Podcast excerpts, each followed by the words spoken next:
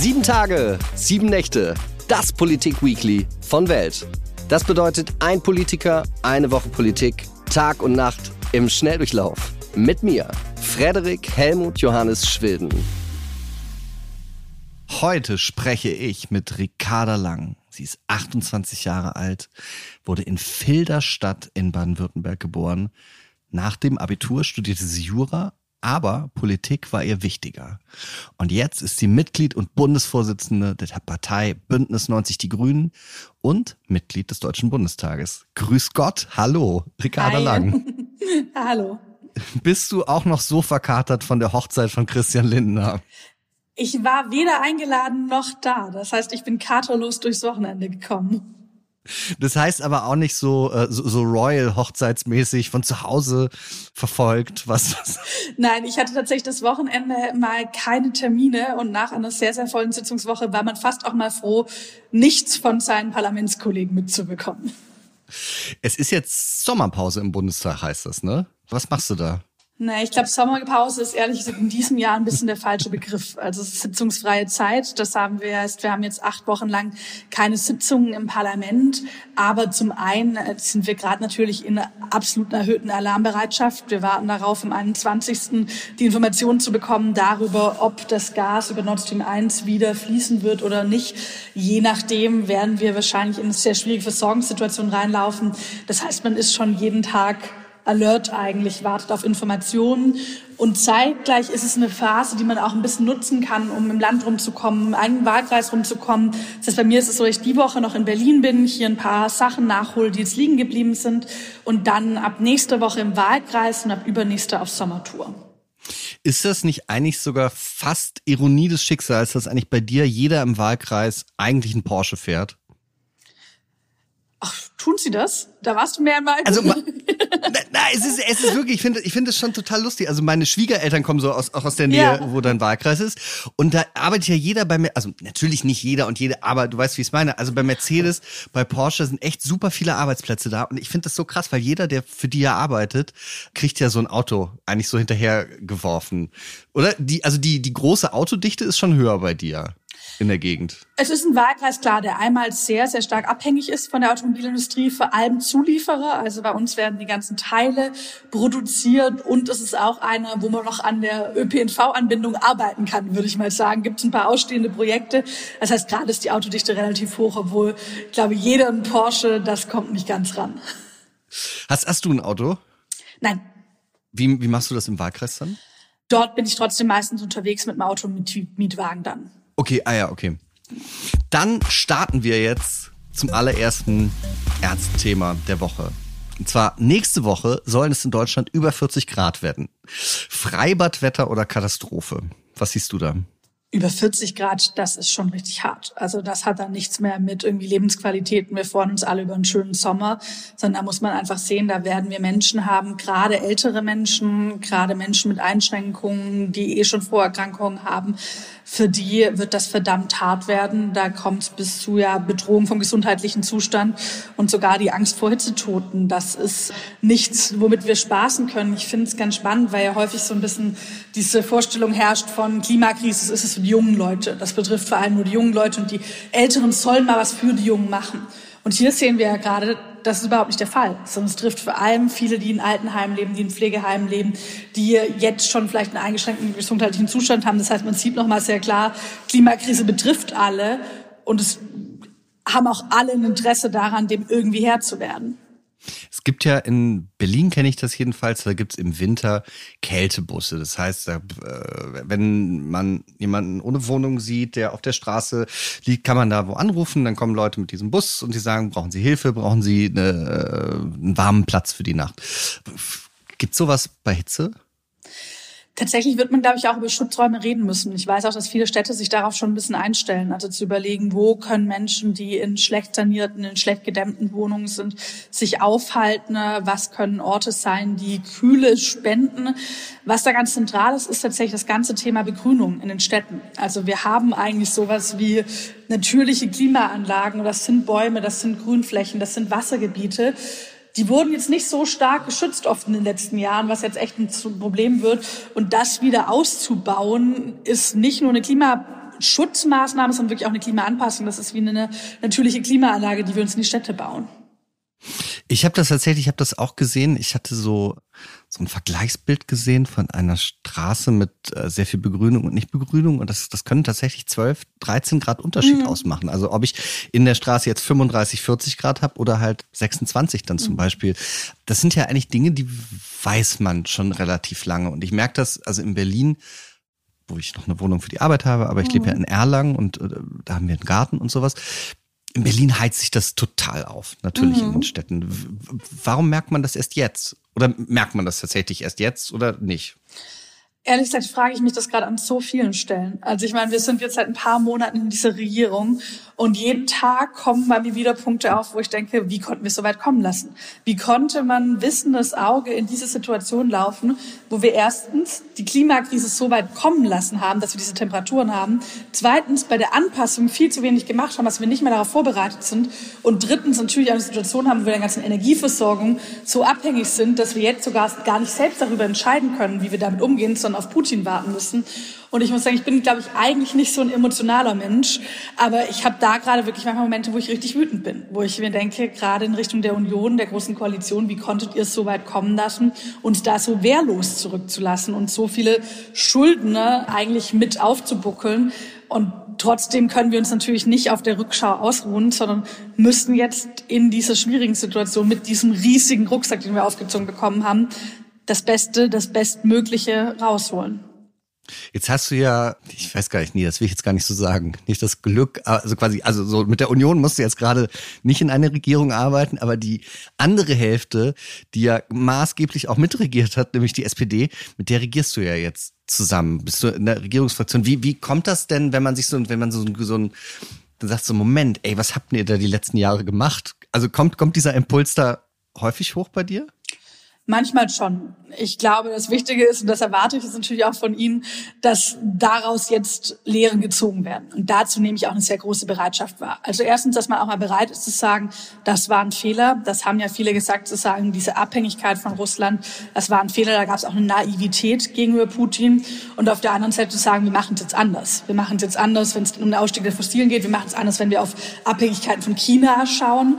Also auch da zu sagen, wir müssen eigentlich wirklich überlegen, welche ja, wirtschaftlichen Player brauchen wir auch hier bei uns im Land. Wie abhängig wollen wir uns eigentlich von menschenrechtsverachtenden Systemen und Despoten machen? Und das ist dann für mich am Ende das Wichtigste, dass sie da jetzt auch mitziehen. Das finde ich, ich will mit dir unbedingt nochmal über die, die, die Hitze und sowas dann weiter gleich mhm. reden, aber weil du es gerade gesagt hast, mit menschenverachtenden Systemen. Das Problem ist ja, oder was heißt das Problem? Also wir in Deutschland und in andere Länder haben ein Rechtsstaat und so weiter, der ist nicht perfekt, aber im Großen und Ganzen würde ich sagen, ist, ist das alles ganz okay. Jetzt sind aber natürlich eine Reihe von Ländern auf der ganzen Welt eben nicht so organisiert wie wir. Und trotzdem müssen wir ja mit denen in der Weltengemeinschaft Handel treiben, Politik machen. Wie, wie, wie, wie siehst du das denn? Weil man kann ja jetzt nicht sagen, ich rede einfach gar nicht mit denen. Mhm. Total. Also ich meinte zu sagen, äh, wir sprechen nicht mit euch, das wäre komplett naiv. Das wäre so ein bisschen eine kindische Herangehensweise, zu sagen, ihr seid die Bösen, mit euch reden wir nicht. Und das wird auch überhaupt nicht funktionieren. Das wird einmal nicht funktionieren, weil dafür die Verflechtungen viel zu eng sind. Also wenn wir zum Beispiel über China sprechen, da haben wir viel engere Verflechtungen als mit Russland. Also das, was wir jetzt gerade mit Russland machen, uns wirklich zumindest zu sagen, für Putins Russland, davon wollen wir uns komplett unabhängig machen, das wird bei China gar nicht auf die Art und Weise funktionieren.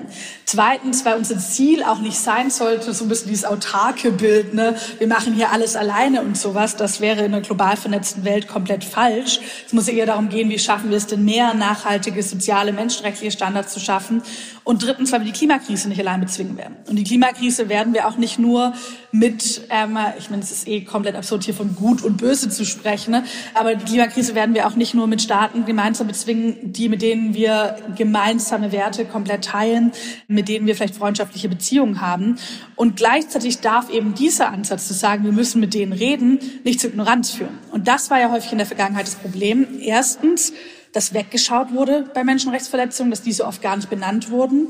Und zweitens, dass man sich abhängig gemacht hat. Und hier müssen wir schauen, wie kann man diversifizieren, wie können wir auch überlegen, wenn ich zum Beispiel an die Windbranche denke, Solarbranche, die wieder hierher zu holen, also wie kann man auch in bestimmten Bereichen wirklich unabhängiger werden.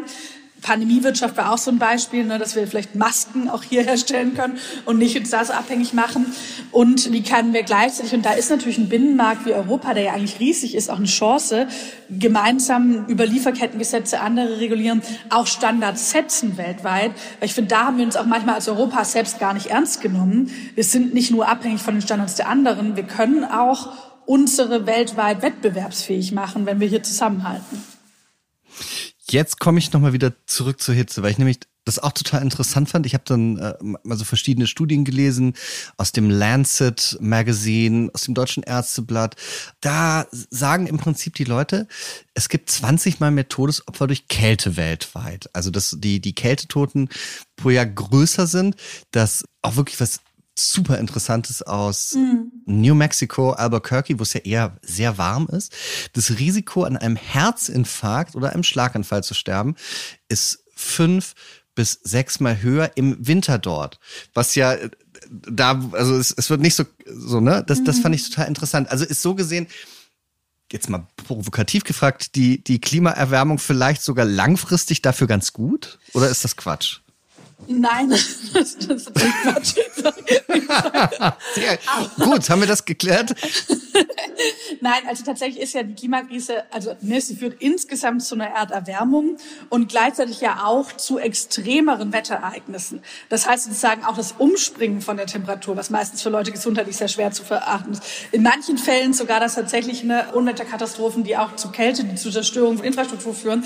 Das heißt, es ist nicht so, dass man sagen kann, ach toll, in den Ländern, wo es bisher ein Problem mit Kälte hatten, wird es jetzt wärmer und damit sind die besser geschützt. So funktioniert es leider nicht, sondern am Ende wird die Klimakrise schon einfach zum riesigen Gesundheitsrisiko. Und ist das, also tatsächlich, also wirklich nur noch mal naiv fragt, ist auch für Heizkosten und Energiekosten, kann man nicht sagen, dass das vielleicht sogar langfristig jetzt diese, ein bisschen besser ist, dass wir sagen, wenn wir uns auf Solar konzentrieren wollen oder auch Solarthermie, wenn wir im Winter weniger heizen, also die, dieser Effekt ist nicht kann man nicht miteinander gegenrechnen. Das Problem ist ja, dass der Effekt erstmal der eintritt, dass ganz viele sich Klimaanlagen anschaffen wollen. Also sie sagen, es wird wärmer im Sommer, wie kann ich mich am einfachsten davon schützen, mit Klimaanlagen. Dieser Gedanke, den du beschrieben hast von, na, wir haben wärmere Sommer, und dafür muss dann sozusagen weniger geheizt werden. Wie gesagt, im Sommer werden ja erstmal keine Heizkosten wegfallen. Das funktioniert aber natürlich nur, wenn wir gleichzeitig uns wirklich mit klugen Systemen darauf einstellen. Wenn wir richtig gut gedämmte Städte haben, wenn wir richtig in der Sanierung vorankommen, wenn wir Grünflächen schützen, wenn wir sowas, ich finde den Begriff immer ein bisschen absurd, aber Schwammstädte, also dass die Städte sozusagen Wasser aufsaugen und einsparen. Ich war vor kurzem in Offenbach zu Besuch, habe da gelernt, Offenbach wird zur Schwammstadt. Wenn wir das alles haben, dann kann man tatsächlich sagen, dass wir so gut darauf vorbereitet sind, diese Hitze gut umgehen können. Wenn es aber dazu führt, dass die Leute eher wieder mehr Strom benutzen, weil dann überall Klimaanlagen eingebaut werden und Ventilatoren aufgebaut werden, haben wir sogar eher wieder den gegenteiligen Effekt, dass mehr fossile verbraucht werden. Sobald wir an dem Punkt sind, wo wir wirklich auch von Erneuerbaren und sozusagen, also von erneuerbaren Leben 100 Prozent Erneuerbare haben, wird es auch wiederum einfacher. Aber auch dann werden wir gucken, wofür wir Strom verwenden können. Also das, das wird diese Frage von ne, Einsparen bei Strom, weniger Strom verbrauchen, das wird uns immer beschäftigen, weil am Ende geht es darum, zu ersetzen, aber eben auch zu reduzieren. Gleichzeitig werden wir ja vermutlich als Gesellschaft mehr Strom verbrauchen, wenn wir sagen, wir wollen Gasheizung weg. Dann, also was ja, was man sehr viel liest, Wärmepumpe soll überall dran, die funktioniert ja eben über Strom. Das heißt, eigentlich werden wir, wir werden tendenziell mehr Strom verbrauchen, oder? Als Gesellschaft? Wir werden in bestimmten Bereichen mehr Strom verbrauchen, auch natürlich, wenn wir darüber reden, über die Elektromobilität. Aber wir können sehr viel klüger vernetzt machen. Also zum Beispiel, ich habe mein eigenes Solarpanel auf dem Dach und mein Elektroauto vor der Tür und das wird dann sozusagen direkt damit zusammengeschaltet und darüber auch gespeichert. Und wir können in bestimmten Bereichen, na, das sind diese ganzen Smart Home Initiativen und sowas auch wirklich massiv sparen. Wir können über Sanierungen massiv sparen. Und am Ende ist es aber natürlich so, dass ganz viele Entwicklungen, von denen wir jetzt gerade sprechen, zum Beispiel auch die Digitalisierung, nicht erstmal per se zu weniger oder mehr führt, sondern es kann zu riesigen sozusagen Stromschlucker werden. Es kann aber auch zu effizienteren Maßnahmen führen. Am Ende ist das wirklich eine Frage, was wir daraus machen, was wir politische Regeln machen, wie wir auch als gesamte Gesellschaft damit umgehen. Ich möchte mit dir über das zweite Thema sprechen. Die Stadt Würzburg möchte nicht, dass auf seinem Kiliani-Volksfest der Song Laila gespielt wird. In Düsseldorf ist das auch so. Es heißt dort, rassistische und sexistische Lieder sollen nicht gespielt werden. Aber laufen nicht auf Volksfesten eh nur schlechte Songs? Wie siehst du das? Das könnte man vermutlich so sagen. Also ich, die Male, wo ich auf Volksfesten war, war das jetzt immer nicht so der, der Höhepunkt des musikalischen Erlebens. Ich muss sagen, ich finde die ganze Debatte ist so ein bisschen eine Empörungsdebatte. Und zwar aber so ein bisschen Aha. von allen Seiten, weil auf der einen Seite halte ich sehr wenig davon, Lieder zu verbieten. Ne? Also ich glaube, ne, zu sagen, das kann man dann auch aushalten, dass da sehr schlechte Lieder gespielt werden, auch welche mit dem Inhalt, den ich ablehnenswert finde. Und das ist bei diesem Lied so, das ist klar sexistische Inhalte, trotzdem halte ich da nichts von verboten. Auf der anderen Seite, so wie ich das jetzt mitverfolgt habe, ist es zum Beispiel in Würzburg so, dass ja die Stadt einfach Veranstalter ist. Und ich finde, dass ein Veranstalter für sich entscheidet, was wir auf unsere Playlist draufnehmen und was nicht. Und dass dann vielleicht einmal mehr DJ Bubo läuft und einmal weniger was anderes. Das kann man eben auch aushalten. Das heißt, so ein bisschen habe ich das Gefühl, gibt es da sehr viel Bohai, um am Ende passiert gar nicht so viel. Hast, hast du Lieder aus deiner Jugend, aus deiner Jetztzeit, die du sagen würdest, die sollte man auch nicht öffentlich spielen? Ob ich welche gehört habe, gemacht habe ich, ja, zum, ja. gemacht habe ich zum Glück nie welche. Das wären sonst äh, Leichen in meinem Keller, wenn ich mal musikalisch aktiv gewesen wäre. Ja klar. Oh, ich hatte, ich hatte ja echt viele Bands, fällt mir gerade ja, ein. Ja, wirklich. Ui, ui, ui. Hm, ja, Was ja, doch. Musik wer, wer, so Punk und Indie, so Alternative. Und wir, wir haben mal den Kulturpreis der Stadt Erlangen gewonnen und sind dann nach Schweden geflogen, haben da Konzerte gespielt und dann haben wir so ein Foto, da war so Facebook und sowas neu. Oder MySpace hatte man damals Geil. noch. Dann haben wir so ein Foto Videos gepostet. Oben einblenden konnte mhm, auch, ne? mhm. Mhm. Wir hatten so ein Foto, da haben wir Wodka getrunken als Band und dann war das in der Lokalpresse, so deutsche Skandalband. Das, das hat uns natürlich sehr gefreut. Ich finde es sehr schön, deutsche Skandalband aus Erlangen. aus Erlangen, ja, ja, ja, ja total. Ja, sehr schön. Okay, nee, aber genau, du hast keine Musik gemacht, aber was, was, was hast du gehört? Oder hörst du? Ich habe, um ehrlich zu sein, habe ich, glaube ich, wirklich immer relativ harmlose Sachen gehört, weil ich immer, und das war mir mhm. total peinlich als Jugendliche, einen sehr, sehr schlechten Musikgeschmack habe. Das trägt sich bis heute durch. Und zwar, dass ich das, was ich am meisten höre, ist immer so Sad Songs Playlist auf YouTube. Das heißt, es sind so Popschnulzen aus den 90er und Nuller Jahren.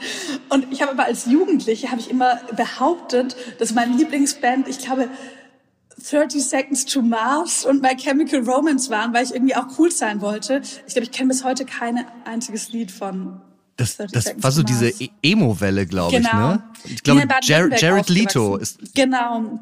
Ja, ja, und wir hatten ja in Baden-Württemberg, war das dann in der Nähe von Stuttgart aufgewachsen, gab es immer diese Emo-Treffen einmal der Woche. Das war eine riesige Szene damals. Und das war gerade so die Phase, wo ich so 14, 15 war. Aber heimlich habe ich nur mal Celine Dion gehört. Kanntest du denn eigentlich dieses Stück Laila bevor, also ich habe nämlich, ich habe ich hab gelesen seit Wochen Nummer eins der Charts und so weiter, aber ich muss sagen, ich, ich, ich kannte das ernsthaft nicht bis dahin. Ich kannte es auch nicht. Ich habe das irgendwann auf Twitter ist das dann so aufgeschlagen, ist die Debatte hochgegangen, dann habe ich das gegoogelt fand es jetzt nicht so berauschend ähm, und äh, ziemlich unangenehm. Und das ist natürlich aber auch der zweite Teil, warum ich vorher meinte Empörungsdebatte. Wenn man sich jetzt das ganze Lied mal anhört und auch das Video und so, ist das ja alles darauf angelegt. Das ist ja darauf angelegt, dass es so ein bisschen entrüstet und Leute sich darüber aufregen. Vielleicht muss man den Gefallen Leuten gar nicht tun. Ich musste ja total, weil du eben aus Filderstadt kommst und aus der Nähe da, da auch äh, Böbling und Sindelfing, ich musste an die Punkband Wieso denken. Kennst du die? Ja. Die, die kommen dann nämlich her und die hatten damals so ein, so ein Albumcover mit so einem gekreuzigten Frosch, also was ich äh, einerseits auf Martin Kippenberger natürlich bezog. Mhm. Das gab auch eine Riesendebatte damals. Und das war so eine Punkband eben, was, also, die haben das natürlich total genutzt und das hat, das hat denen mhm. total den großen Erfolg eingebracht. Würdest du auch sagen, das ist einfach, das ist so kalkuliert? Oder ist, ist nicht, also ich muss sagen, ich kenne mich auch bei Ballermann-Musik zu wenig aus, aber ich glaube, das Prinzip von Ballermann-Musik ist so irgendwie, dass es um solche Sachen geht, oder? Puff und weiß ich nicht natürlich da auch immer einfach sehr viele sexistische Inhalte. Und ich finde, das kann man aber auch abseits von Verbotsdebatten einfach benennen. Natürlich ist es irgendwie ein Problem, wenn eine junge Generation nach einer jungen Generation nach einer jungen Generation sich darüber daran gewöhnt, dass Frauen objektifiziert werden, dass Frauen abgewertet werden. Das passiert aber nicht nur in diesem Musikgenre, sondern das haben wir in verschiedensten Bereichen. Ich glaube, dann sollte man eher an die gesellschaftlichen Ursachen gehen. Also dann bringt es nicht zu sagen, dieses Lied ist jetzt falsch oder das wird jetzt verboten, ne? sondern offensichtlich ist es sehr normal in unserer Gesellschaft, Frauen massiv zu objektifizieren. Und da gibt es, glaube ich, verschiedenste, das würde jetzt hier den Rahmen ein bisschen sprengen, verschiedenste Hintergründe, warum wir noch nicht in einer gleichberechtigten Gesellschaft leben. Dann finde ich es aber besser, glaube ich, an die ranzugehen, als ein bisschen Symptome. Und natürlich war auch immer schon Provokation ein Teil des Musikgeschäfts und auch ein Teil des künstlerischen Lebens. Ich glaube, mein Bundestagskollege Konstantin von Notz hat den Vergleich gemacht mit dem Lied Genie von Falco, was ja damals auch riesige Aufschreie hervorgerufen hat. Ich würde es jetzt Falco nicht antun, ihn, glaube ich, mit diesem Lied zu vergleichen. Das ist, glaube ich, ähm, vom künstlerischen Anspruch ein Unterschied. Aber natürlich gab es immer wieder diese Debatten um Lieder und gab es immer wieder sozusagen auch, es war Provokation immer auch ein Teil von Musik. Ist, ist Objektifizierung von Körpern von Menschen denn per se schlecht? Weil es gibt ja auch Leute, die das, äh, ich sage mal, selbstmündig und selbstbestimmt ausleben. Klar, gibt es relativ viel, auch dass ja Leute sozusagen sagen, ich gehe auch sehr offen mit meiner Sexualität um und lebe das irgendwie auch aus, auch gerade als Frau. Und ich glaube, es kann an bestimmten Stellen auch ein gewisses Momentum ja auch von der Selbstwirksamkeit sein, zu sagen, ich ziehe das an mich zurück, also ich entscheide selbst, wie ich mich darstelle. Und trotzdem ist es ja jetzt kein Zufall, dass wenn man mal zahlenmäßig vergleicht, wie viele Lieder es gibt, in denen Frauen sexualisiert beschrieben werden, beschimpft werden, in denen Gewaltfantasien in Frauen ausgedrückt werden, dass das natürlich damit zusammenhängt, dass es für uns oft Normalität ist und dass das aber wiederum auch Auswirkungen hat auf Menschen, die das hören und das Gefühl haben, das ist Normalität. Das ist schon ein Zustand, den ich jetzt nicht erstrebenswert finde, dass der für immer so bleibt. Ich möchte mit dir zum nächsten Thema. In der Pflege, am Flughafen, in der Gastronomie fehlen wirklich Tausende von Menschen und auch Leute in sehr, sehr gut bezahlten Jobs denken an Sabbaticals, an Work-Life-Balance, die wollen Teilzeit arbeiten. Warum haben wir keine Lust mehr zu arbeiten? Es klingt jetzt so ein bisschen so, wie du es beschreibst, als so eine total Luxusdebatte. also als ob irgendwie Leute alle rumhängen und sagen, jetzt mache ich mal mein Sabbatical. Ich finde aber durchaus, dass die Frage von Vereinbarkeit, Familie von Beruf, die Frage von ne, Stress, die Frage von Arbeitszeiten jetzt auch belasten, dass das eine relevante und eine ernsthafte Frage ist. Und ich zum Beispiel, wir haben dafür angesetzt, dass es einen Vollzeitkorridor gibt, wo man sagt, naja, Leute können einfach auf Teilzeit wechseln, was gerade für viele junge Familien total wichtig ist. Und gleichzeitig, was schon spannend ist, wenn ich jetzt auch ein bisschen selbstkritisch zurückdenke an die letzten Jahre, hatten wir ganz viele Debatten bei uns, die immer so ein bisschen ausgegangen sind von dieser These, eigentlich werden wir weniger Arbeit haben. Also es gab ganz viele Debatten rund um Digitalisierung, wo immer dieses war, ne, was, wenn die Arbeit wegfällt und wie müssen wir sie dann verteilen, was natürlich viele Debatten um Arbeitszeiten auch sehr auf diesen Prämissen aufgebaut haben. Und jetzt plötzlich haben wir eine Phase, wo plötzlich uns überall Arbeitskraft fehlt. Von den Leuten, die die Wärmepumpen einbauen, über die wir vorher gesprochen haben, die die Windkrafträder ausbauen, bis zum Gesundheitsbereich. Und ich glaube, da müssen wir schon unsere Prämissen ne, noch mal ein bisschen ändern. De facto werden wir eher über die Frage reden müssen, wie kriegen wir die Arbeit organisiert, die notwendig ist für unsere Gesellschaft in den letzten Jahren, als um abnehmende Zahlen. Und das ist dann, glaube ich, aber der politische Punkt. Und das würde ich nicht so individualisieren im Sinne von, jetzt müsst ihr mal alle mehr arbeiten. Da muss man sagen, da gibt es auch Leute, und es sind gerade die Menschen in den Bereichen. Sag mal der Krankenschwester, jetzt ist mal vorbei mit hier weniger Arbeit, jetzt muss hier mehr gearbeitet werden.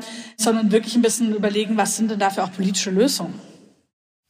Arbeitest du gerne? Ja. Um diese Frage auch zu erklären, ich bin zur Schule gegangen, dann habe ich mhm habe so verschiedene Ferienjobs gemacht, ich habe Pizza ausgefahren, dann, dann habe ich bei Siemens gearbeitet. Und da habe ich gedacht, boah, wenn das Arbeit ist, dann will ich da, also da, da sind halt, also das war so, so eine Abteilung, die so Kraftwerke irgendwo gebaut hat und da ist man das war wie bei Stromberg. Das haben alle so Mahlzeit gesagt, ganz, stundenlang Kaffee getrunken und irgendwie war das so wenig selbstbestimmt. Also so, es gab so ein Ziel, was immer die Abteilung hatte und das musste man dann machen und dann habe ich mir gedacht, boah, so will ich auf jeden Fall, das, das will ich niemals. Und ich habe natürlich jetzt mit meinem Beruf was gefunden.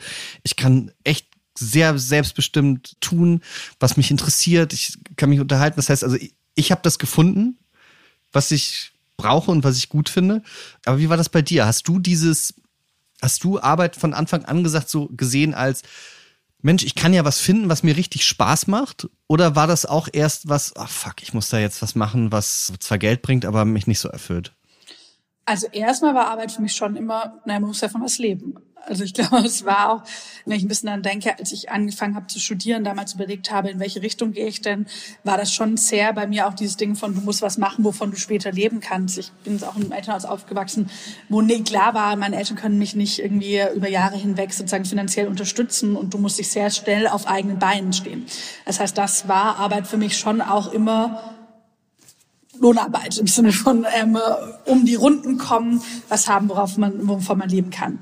Und gleichzeitig habe ich jetzt natürlich in meinem Job ein Riesenglück. Also ich habe auch ein großes Maß an Selbstbestimmung, an Selbstwirksamkeit, an Möglichkeiten sozusagen ja auch ne, von Erfahrungen, die man macht, Menschen, die man trifft.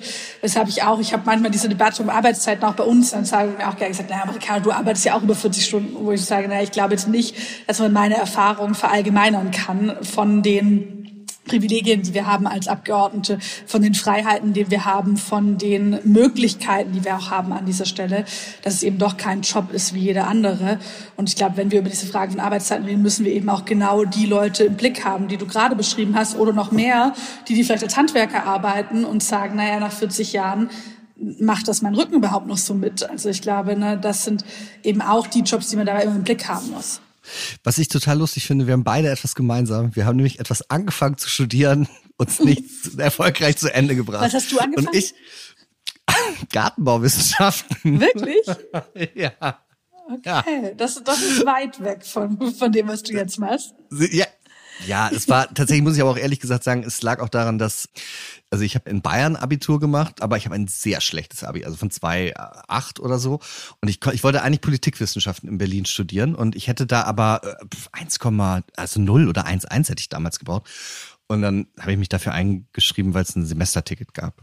Aber jedenfalls, ich habe mich mal gefragt, wenn ich jetzt heute arbeitslos werde, weil ich irgendwas ganz Doofes mache oder meine, meine, meine Zeitung pleite wird oder so, was kann ich denn eigentlich? Mhm. Und also faktisch habe ich ja einfach, ich habe so, ich habe ein schlechtes Abi. Und da habe ich mir was, was würde ich denn dann machen? Und deswegen wird ich was, was würdest du jetzt machen, wenn du keine Politik machen würdest? Mhm. Wo, wo wärst du dann? Oder hättest du dann wahrscheinlich doch fertig studiert, wenn sich das jetzt nicht so alles ergeben hätte?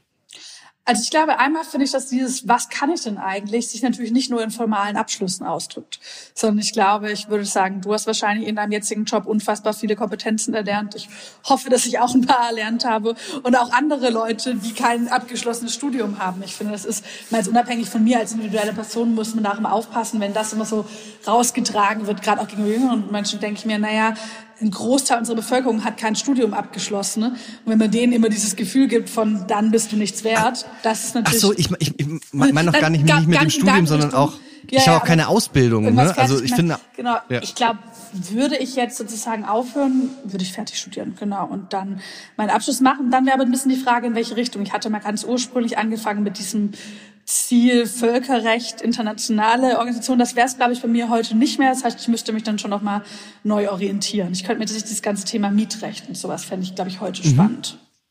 Du hast ja aber ge genau gesagt, dieses, das fand ich auch super interessant. Wir haben jetzt ganz lange gedacht, oh, äh, die Digitalisierung, die, alles wird dazu führen, dass wir einfach ganz wenig arbeiten müssen. Und jetzt sehen wir aber so, Moment, nee, stimmt ja gar nicht, weil wir, wir brauchen gerade echt viele Arbeitskräfte.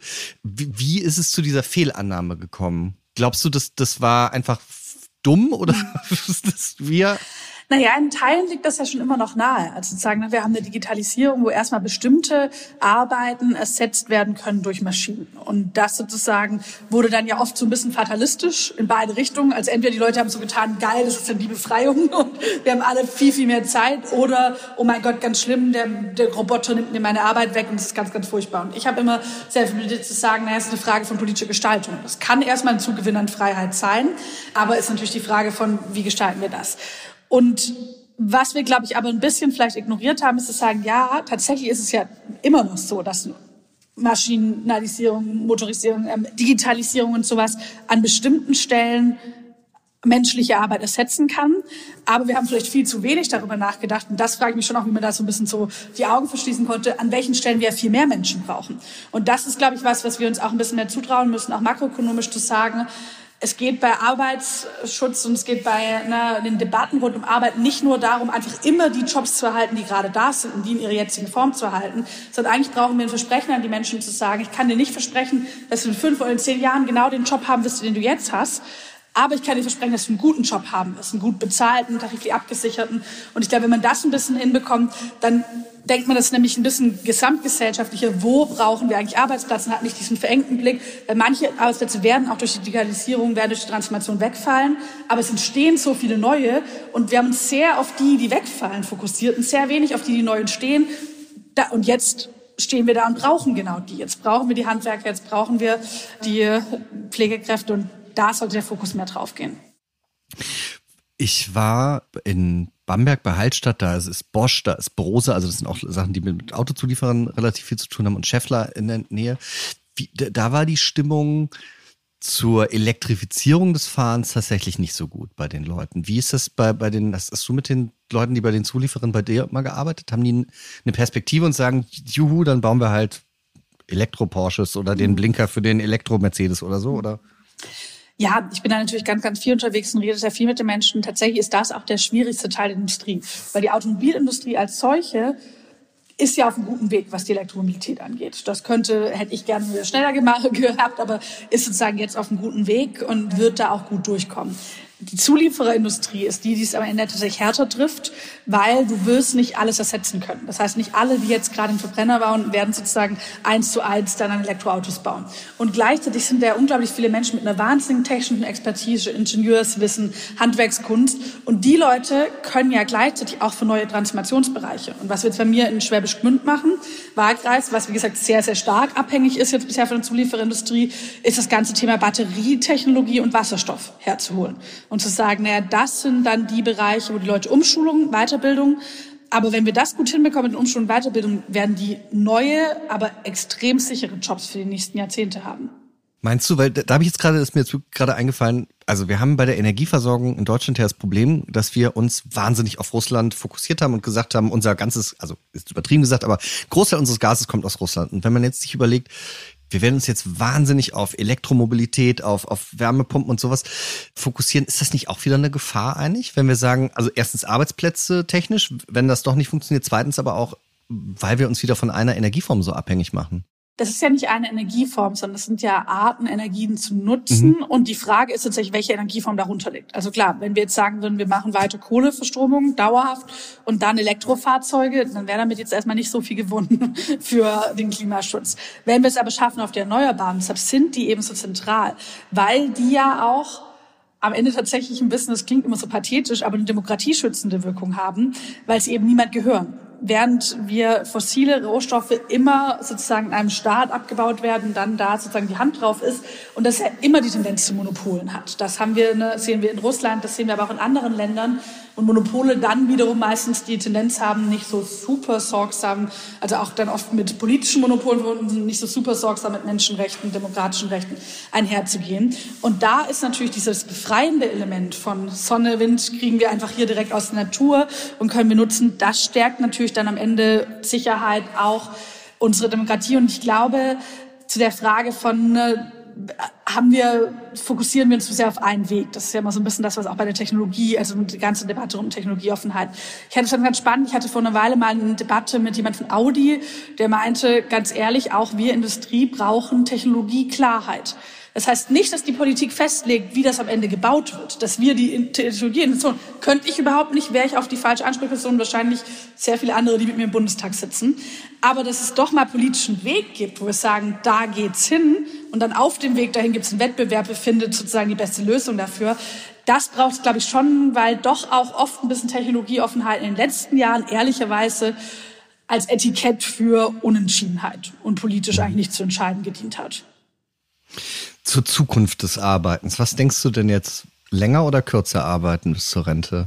Wie bist du da? Was, was, was denkst du, was wir machen werden? Hm. Ich denke, das wird auch einen Unterschied geben zwischen kurzfristig und langfristig. Also ne, ich glaube, das Ziel muss es auf jeden Fall sein, dass wir Arbeit in Zukunft gerechter verteilen. Das heißt zwischen Frauen und Männern. Das heißt, dass wir eigentlich das Ziel haben sollten, finde ich, bei so einem Fachkräftemangel wie gerade zur Vollbeschäftigung zu kommen. Also will nicht mehr auf der einen Seite Menschen unglaublich viel arbeiten, andere keine finden. Was dann auch wiederum damit zusammenhängt, wie bringen wir Leute durch die Ausbildung, wie bringen wir Leute durch die Schule durch, dass wir eine unaufgeregte Debatte über Migration haben, wo wir wirklich auch gucken, ne, wie nutzen wir diese Chancen, dass Menschen hierher kommen und hier sozusagen auch ja, Teil des Arbeitsmarkts werden. Und ich glaube, dass wir, wie ich vorher schon gesagt habe, ich halte nichts zum Beispiel für eine pauschalen Verlängerung des Renteneintrittsalters. Weil wenn ich jetzt schon Menschen sehe, die wirklich, wirklich hart gearbeitet haben, denen jetzt zu sagen und jetzt noch mal zwei Jahre länger, das fände ich ungerecht. Ja, vor allen Dingen, also was ich wirklich total interessant fand, wenn man eben mit ganz verschiedenen Leuten spricht, Pflege, Polizei, Feuerwehr oder Leute, die in der Industrie gearbeitet haben, die sind natürlich, die sind vorher, jetzt muss man einfach so sagen, kaputt. Ja. Und zwar also wirklich real. Total. Und das die wolltest du noch was sagen, Entschuldigung. Nee, also gerade wie gesagt in der Pflege ist das, ne, die Leute sagen, ich schaffe schon meine 40 Stunden kaum, weil es so anstrengend ist, weil es körperlich belastend ist, weil es psychisch belastend ist. Und denen zu sagen, jetzt mehr davon, das wird ja wiederum den Fachkräftemangel auch anheizen. Also es ist einmal den einzelnen Personen gegenüber ungerecht und finde ich auch wenig wertschätzend für ihre Arbeit. Aber es wird ja wieder dazu führen, dass Leute rausgehen aus diesem Job, dass Leute sich nicht für diesen Job entscheiden. Das heißt, wir müssen ja auch genau diese Jobs jetzt so attraktiv machen. Und ich glaube noch ein letzter Punkt, das fand ich ganz spannend, weil du vorher so ein bisschen, als du geschrieben hast, was dir nicht gefallen hat mit deinen ersten Erfahrungen mit Arbeit, war ja auch ein bisschen dieses ne, sehr fremdbestimmte. Und ich glaube, das ist auch, wenn ich an so ein bisschen die Zukunft der Arbeit denke, hoffe ich, dass auch eine Demokratisierung mitbekommen. Also dass die Leute mehr auch über ihren Arbeitsalltag, über den Ort, an dem sie arbeiten, mitentscheiden können. Ich glaube, diese Frage von, und es wird gerade in ich hasse dieses Wort Transformation, weil es klingt immer so furchtbar, aber ich habe noch kein, kein besseres gefunden. Wenn jemand diesen Podcast hört und mir ein besseres Wort nennt, dann meldet euch bei mir. Aber ich glaube, das wird, ob die Leute da mitgehen, wird ganz stark davon abhängen, ob es mit einem Momentum von Selbstwirksamkeit, also es wird nicht über meinen Kopf hinweg entschieden, sondern ich entscheide selbst mit zusammenhängt. Wie möchtest du eigentlich in Zukunft arbeiten? Möchtest du von jetzt bis die nächsten 45 Jahre Bundestagsabgeordnete sein? Oder hast du dir auch schon mal ganz klar gesagt, nee, ich möchte das eine, zwei Legislaturperioden machen und dann was ganz anderes? Also ich habe mir kein festes Limit gesteckt, aber ich habe nicht vor, mit 70 noch im Bundestag zu setzen.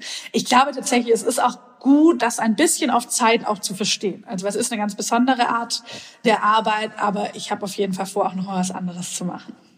Fändest du das gut, wenn man sagt, man beschränkt das? Also man macht irgendwie, wie es zum Beispiel beim Präsidenten in Amerika ist oder so, dass man einfach generell sagt, zwei Legislaturen und, und gut ist? Oder ich hatte da auch mal drüber nachgedacht, tatsächlich so ein bisschen aus diesem frischen Wind reinzubekommen und äh, auch neue Perspektiven. Aber gleichzeitig habe ich so viele Leute, auch im Bundestag, ein echte parteiübergreifend, also da fällt mir bei fast jeder Fraktion jemand ein, die sind lange mit dabei und die haben so viele neue Ideen, die haben so viele auch nochmal neue Impulse. Manche auch mehr als vielleicht jemand, der vor vier Jahren erst reingekommen ist, wo ich das, glaube ich, würde den Leuten nicht gerecht werden, wenn man das mit einer starren Grenze ist, sondern am Ende entscheiden ja auch bei den Direktwahlkreisen die Bürgerinnen vor Ort, bei den Listen nochmal stärker die Parteien. Aber wird ja immer wieder ein Angebot gemacht, was ja auch abgelehnt werden kann. Also wenn man wirklich das Gefühl hat, okay, das reicht jetzt auch mal, das finde ich, muss man nicht gesetzlich festlegen, sondern das dann was, was am Ende auch demokratisch entschieden wird. Und wenn Leute auch nach 15 Jahren noch sagen, ich habe hier ein richtig geiles Ziel, ich habe hier eine richtige Brenne noch für dieses Thema, dann cool. Wer ist die älteste Person mit dem freshesten Mind, um es sehr neu modern zu formulieren, aus einer anderen Partei im Bundestag?